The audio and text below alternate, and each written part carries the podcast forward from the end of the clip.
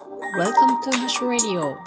This program is supported by you. ハッシュです。皆さんお元気ですか?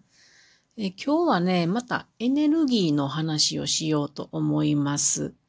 2日後にですね、森のお話会という実習、イベントがありまして、そこでエネルギーかける森林のお話をするので、いっぱい勉強をしているのですよ。で、その中で今日はエネルギーのこと、それから私の推しエネルギーのことについて話そうと思います。推しエネルギーっていう言葉、新しくないですか？ではまず、人間とエネルギーの歴史を簡単に振り返ってみましょう。まず人間は最初に使った、まあ身の回りのエネルギーね。あの、難しいことはなしですよ。あの、なんだろうね。あの、位置エネルギーとかそういうのなしね。人間が使ってきたエネルギーは、まず、気を使った火ですね。火のある暮らしをしていましたね。で、この火を使って、まあ、明かりを取ったり、暖を取ったりね。それから動物から身を守ったり、えっ、ー、と、食べ物を焼いて美味しく食べたり、それから、うんと、まあ、お皿とか土器を作ったりしてね、やっておりましたね。で、そのうちにどんどんそんなんが発達していって、金属も火を使って作るようになりました。で、そうこうしているとですね、人間は木を切って火を使えばいいんだということで、木をどんどん切っていったんですね。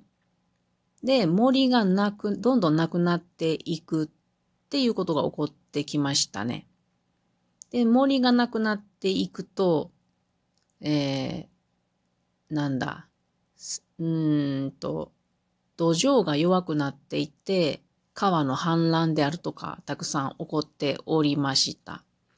で、そうこうしていると、次に新しいエネルギーが出てまいりました。あ、あその前にあの、水のエネルギーも使ってましたね。水車とか使ってね。で、出てきたのは石炭ですね。石炭が大フィーバーでございます。石炭というのは、えっ、ー、と、どうやってできたかっていうことなんですけれども、これ大昔にですね、えー、植物が、昔の陸上植物、まあ、シダ植物と言われてたりするんですけども、これがね、腐り切らずに積み重なって、地下で変化してできたのが石炭です。つまり、もともとは植物ですね。まあ、植物が、あの、うん、変化してって、炭素が濃くなっております。で、こうやってできた石炭を使って、まあ人間はいろんな大きな力を得ましたね。蒸気機関の列車を動かしたり、工場でいろいろな動力として使って、うん。まあ大きな力を得ました。で、他にもね、あの、エンジンを考えてですね、蒸気船とかね、えー、自動車であるとか飛行機なども大きな船とかもね、考えるようになりましたね。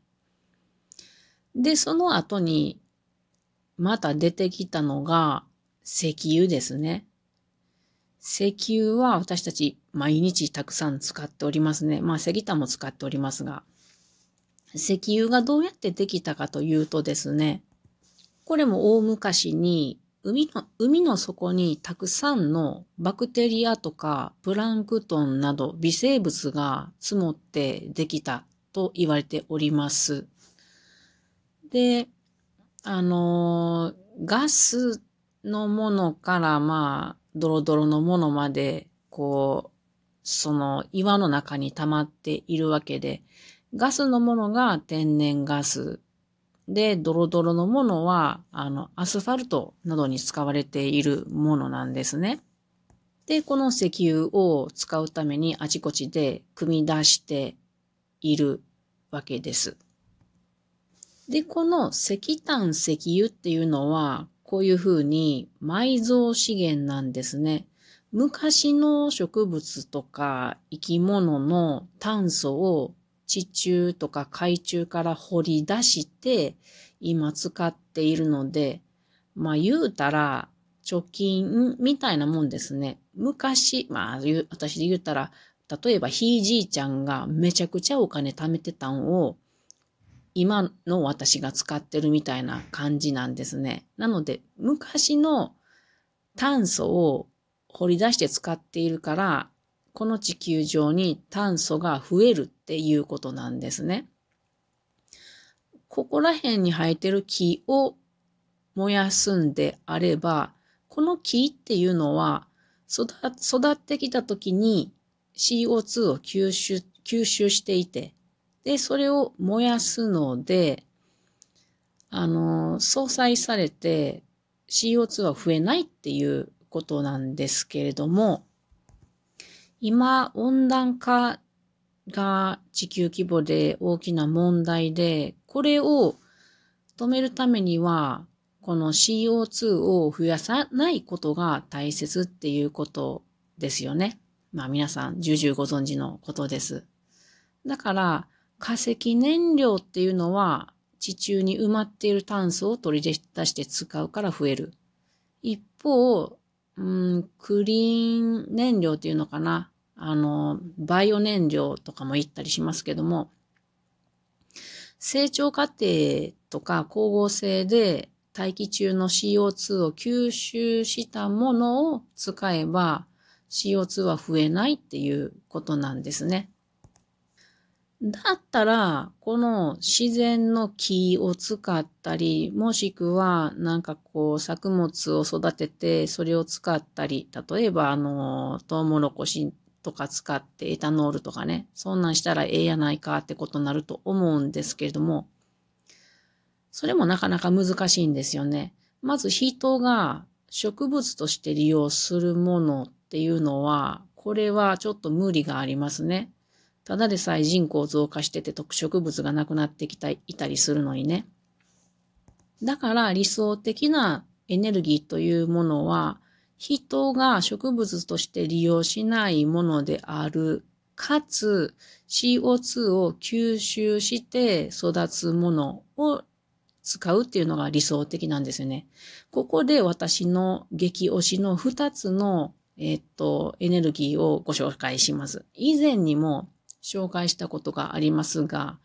一つ目は、ユーグレナですね。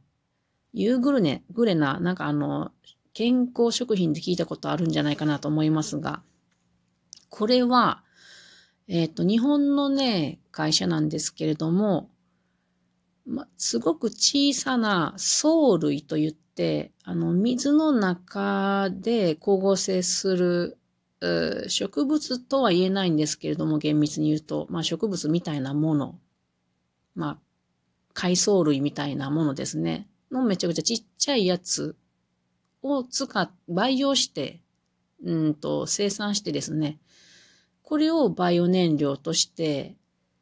使うっていうものがあります。これ私本当に楽しみにしていて、もうかなり現実味のあるものです。これはこのサステオっていう名前のものなんですけども、バイオジェット燃料というものとバイオディーゼル燃料というものが作られておりまして、バイオジェットはね、飛行機とかに結構使われています。最大ね、えっと、普通の、まあ、あの、エネルギーに、既存のこの化石燃料に50%まで混合することができるということですね。で、それから、えー、バイオディーゼル燃料というのは、これもうね、100%そのまんまで使用することができるんですよ。あの、私たちの乗っているガソリン車にね。だからこれ本当に私早く使、使いたいですね。えー、っとね、これ都営バスですね。東京都の都営バスで58両これ使って運営されているとかね。それから、いすず自動車とこのユーグレナの会社が2014年から共同開発してきていてですね。で、あの、もう、軽油と同等性能があるっていうふうに証明されたっていうことなんですね。まあ、他にもね、あの、岐阜で言うたら、あの、2022年やったかな。JR 東海の新型特急車両、ヒダ、HC85 系っていうらしいですけど、厳密に言ったら。で、あの、実験されてたり、まあ、あっちこっちでね、船とか飛行機とか車とかね、あの、実験運行されてて、私はこれのバイオディーゼル燃料で夕暮れなのね、走れるんだったらもう、あっちこっち車で乗り回したいなと楽しみにしているところです。で、これは石油と同じように使えるので、あの、プラスチックの原材料としても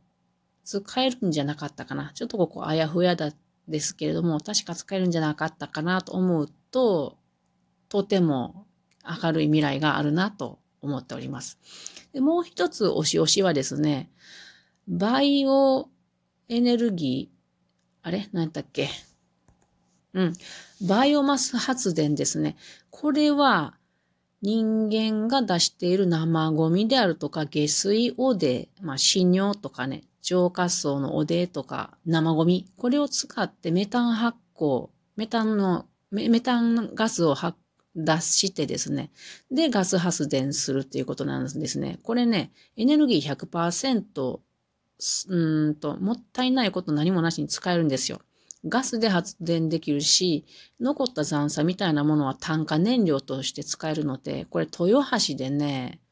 何年前やったかな私が豊橋を出るときに今から始めるぜっていう風になってたから、とても残念でしたが、これは完璧なエネルギーだと思います。以上、今日はエネルギーのお話でした。